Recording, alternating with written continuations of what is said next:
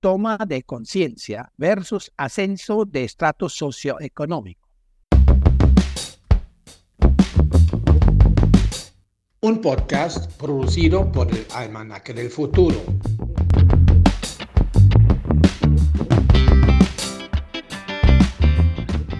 Me da mucho gusto de saludar y de agradecer de antemano por la predisposición que tiene Javier Jaramillo, un querido amigo y cómplice del almanaque del futuro, em, de haber aceptado la invitación y que nos hable esta noche en este podcast sobre toma de conciencia versus ascenso de estrato socioeconómico.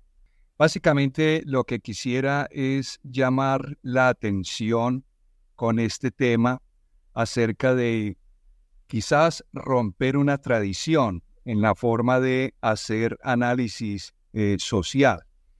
Em, solemos hacer análisis social mediante estratificaciones, estratificaciones socioeconómicas, estratificaciones básicamente basadas en eh, clases sociales, en ideologías, en, digamos, el género y en otra serie de aspectos para tratar de diferenciar eh, públicos o de comparar eh, resultados. Sin embargo, yo creo que hoy día eh, hay otra, otra invitación, otra manera. Tenemos que buscar la forma de introducir en nuestros análisis lo que podemos llamar estados de conciencia. Em, para eso creo que y quisiera invitar a conocer la obra de Ken Wilber porque creo que de verdad ayuda en dos sentidos. Por un lado, a pensar de manera integral eh, las cosas, los hechos sociales, los fenómenos. Y por otro lado, a que pensemos en más bien posiciones o posturas eh, frente a la humanidad, frente al universo, frente a la historia y también frente al devenir o al futuro. A mí personalmente me ha ilustrado esta manera de ver yo hoy prefiero eh, observar y tratar de identificar estados de conciencia que cualquier otra eh, diferenciación o cualquier otra eh, segmentación de población. ¿Por qué? Porque yo encuentro estados de conciencia de diversos órdenes, independiente del nivel educativo, independiente de la situación socioeconómica, independiente del oficio o de la clase social de las personas. Si lo pudiéramos resumir en tres estados de conciencia, en realidad son ocho los que describe Ken Wilber y después retoman otros autores. Pero si se pudieran resumir en tres, podríamos decir que hay un nivel de conciencia eh, arcaico, instintivo, hay un nivel de conciencia que podríamos denominar mecanicista, eh, tecnocrático, a veces tiene el ropaje de científico o racionalista y hay un nivel de conciencia eh, que es un poco hacia donde va la humanidad, eh, que es el estado de conciencia integral o el estado de conciencia holístico. Estos tres niveles de conciencia, tratemos de darle un poquitico más de ilustración. Arcaico instintivo, pues es como, digamos, eh, el nivel básico, el nivel más elemental, la posición más biológica, si ustedes quieren, frente a la vida, ¿sí? Es casi que eh, seguir el instinto y regirse por lo instintivo.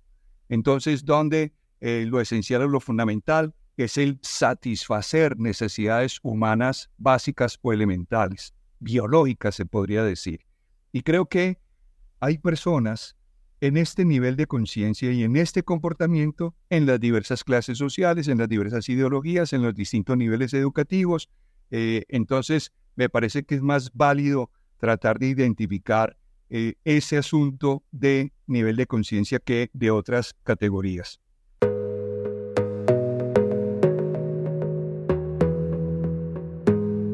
Un segundo nivel eh, que viene con el racionalismo, digámoslo así, después del siglo XVIII, y que algunos denominan eh, un, digamos, una forma de ver, un punto de vista mecanicista de la historia. Recuerden ustedes eh, cuando decimos las cosas funcionan como un reloj, nada más descriptivo de una manera de pensar mecánica que ver la vida como un engranaje de piñones, eh, como una, un encaje, eh, digamos, milimétrico, donde las cosas funcionan de, esa manera mecánica. Entonces todo es planificable, todo es previsible, todo es casuístico, obedece a una razón, obedece a unas determinadas causas y creo que ahí hay una forma de pensar y una forma también de actuar eh, muy característica y muy típica eh, de la racionalidad, tal vez de la modernidad. Pero indudablemente, la, cada vez más es evidente que la sociedad va evolucionando y va evolucionando también los mecanismos de conocimiento y las formas de aprender y de aprender eh, hacia un nivel de conciencia distinto, ya no racionalista, tecnocrático o mecanicista, eh, sino que se caracteriza más por una mirada o por un punto de vista integral, un punto de vista que algunos denominan holístico, donde, digamos, es una forma de pensar más sistémica, más integrada, eh, más integral, más armónica, con la naturaleza, con las personas, con lo vivo, eh, con, digamos, donde ya no hay estas separaciones tan, tan eh, cosificadoras eh, de, las cosas. Entonces, creo que a cada nivel de conciencia corresponde una identidad, una manera de pensarse a sí mismo, de trabajar con el yo individual, eh, corresponde una cultura, una forma de, percibir y de sentir, corresponde una forma de comportarse frente a los otros, frente a la naturaleza, frente al mundo, frente al cosmos, frente a los demás, y corresponde también una institucionalidad o un orden, si se quiere mencionar, unas instituciones, eh, unas leyes o unos mm, gobiernos eh, a cada nivel de conciencia corresponde una forma de ser distinta. Vamos a dar un ejemplo concreto, muy, muy, muy vigente y muy pertinente para Colombia. La concepción de justicia, por ejemplo. La concepción de justicia eh, que, que es tradicional en nuestra cultura y en nuestro país tiene que ver evidentemente con una noción de justicia basada en la venganza, basada en hacerle pagar al otro por sus delitos, eh, por castigar, ¿sí? Por hacer, por encontrar culpable y castigar la falta cometida. Y esa es una manera de ver y una manera de situarse frente al otro, frente al delito y frente a la persona. Otra cosa es, eh, frente al mismo hecho, eh, frente al mismo delito y frente a la misma persona, ponerse en un plano de justicia restaurativa, de justicia que busca la reparación y que busca la reintegración de ese ser humano que se ha equivocado o que ha cometido una falta. Entonces ya no es la venganza, ya no es la pena, ya no son los años de cárcel, sino el mecanismo de reparación y el mecanismo de verdad, de justicia que esta persona pudiera ofrecer, a cambio de lo cual eh, es negociable la pena. Ese hecho significa de alguna manera dos niveles de conciencia distintos. Un nivel de conciencia vengativo, digámoslo así, y un nivel de conciencia restaurativo. Creo que esto tipifica de alguna manera lo que estamos queriendo decir como niveles de conciencia que están ampliamente desarrollados, ampliamente argumentados, ampliamente estudiados y puestos a consideración de la sociedad por este eh, pensador que en el texto em, una teoría del todo como una visión eh, integral de la ciencia, la política, la empresa y la espiritualidad, le ofrece a la sociedad como otra manera de ser y otra manera de pensar.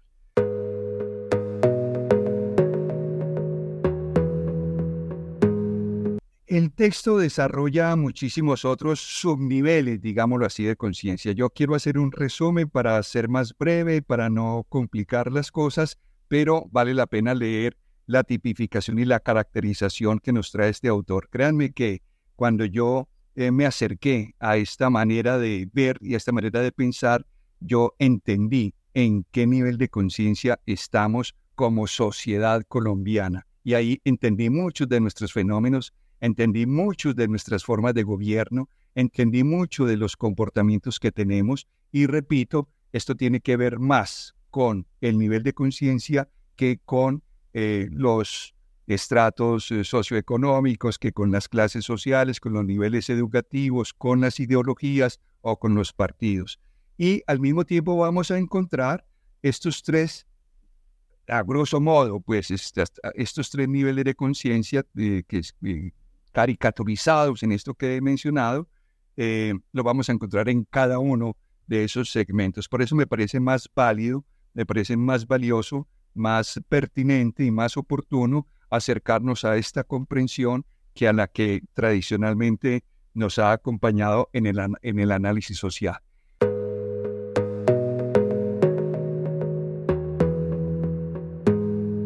Eh, básicamente lo que quiero es eh, motivar a otros, eh, tal como yo lo estoy motivado para comprender de otra manera eh, estos hechos sociales y estos fenómenos sociales. Y para mí ese referente eh, de conciencia integral o integradora, holística, me parece que es muchísimo más saludable, muchísimo más sano y nos prepara muchísimo mejor para lo que viene.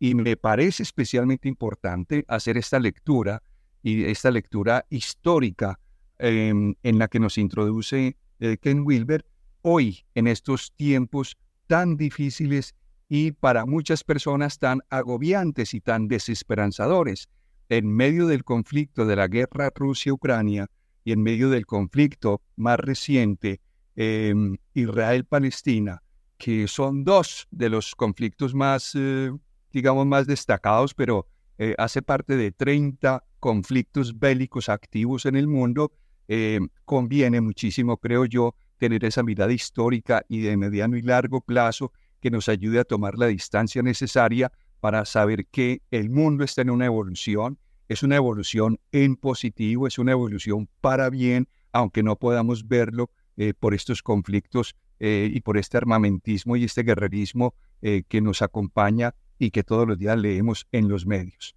Es una invitación entonces, una invitación a la esperanza, una invitación a ponernos en una disposición, en una mejor disposición, eh, haciendo una lectura histórica y de largo plazo del pasado, del presente y del futuro. Una invitación a esa lectura es lo que quiero hacer. Un podcast producido por el Almanaque del Futuro.